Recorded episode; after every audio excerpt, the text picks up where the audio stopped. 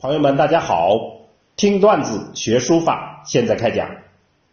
上次我们讲了颜真卿的《述张长史笔法十二义》中的段子“君为坚，密为纪”。今天我们要讲这篇文章里另一个段子“风为墨，力为骨体”。风为墨，力为骨体，意思就是说，风。讲的是墨，力讲的是骨体，具体的意思我们后面详细讲。好，我们现在先串讲一下原文。又曰，张长史又说：“风为墨，子知之乎？”风讲的就是墨，你知道吗？曰，颜真卿说。岂不为墨以成画，使其封建之谓乎？这不就是说以墨来完成笔画，使它的锋芒尽见的说法吗？张氏曰：“然。”张氏回答：“对。”又曰：“张长史又问：立为古体，子知之乎？”力说的就是骨体，你知道吗？曰，颜真卿回答说：“岂不为立笔，则点画皆有筋骨？这不就是说用立笔，则点画都有筋骨之感，字体自然雄媚之谓乎？字体自然雄健。”而又美好，是这样的意思吗？张氏曰：“然。”张氏回答：“对。”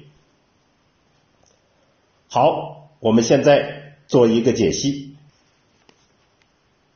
这里讲每一画的末端要以锋而收笔，使笔画渐进，这就叫做锋为末，力为骨体，说的是。要用力笔，力笔是一种笔法，用力笔使笔画有筋骨。力字是表示塑形的样子，又含有倒形、侧形的意思。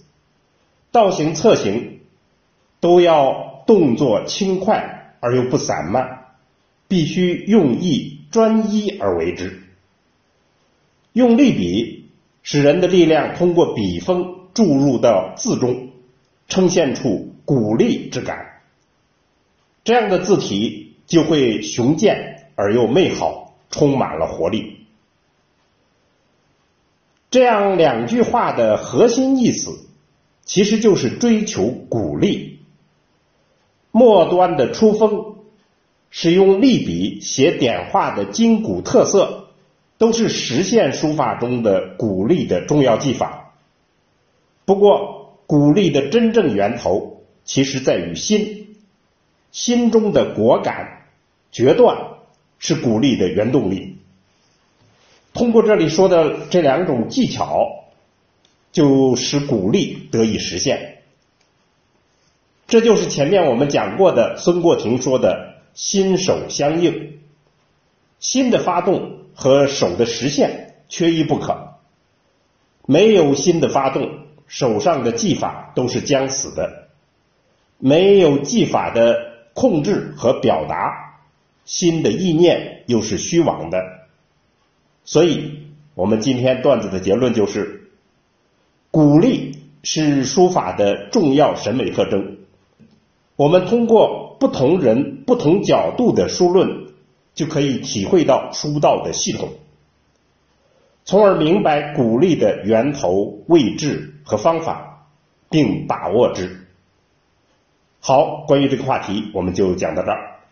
听段子学书法，我们下次再见。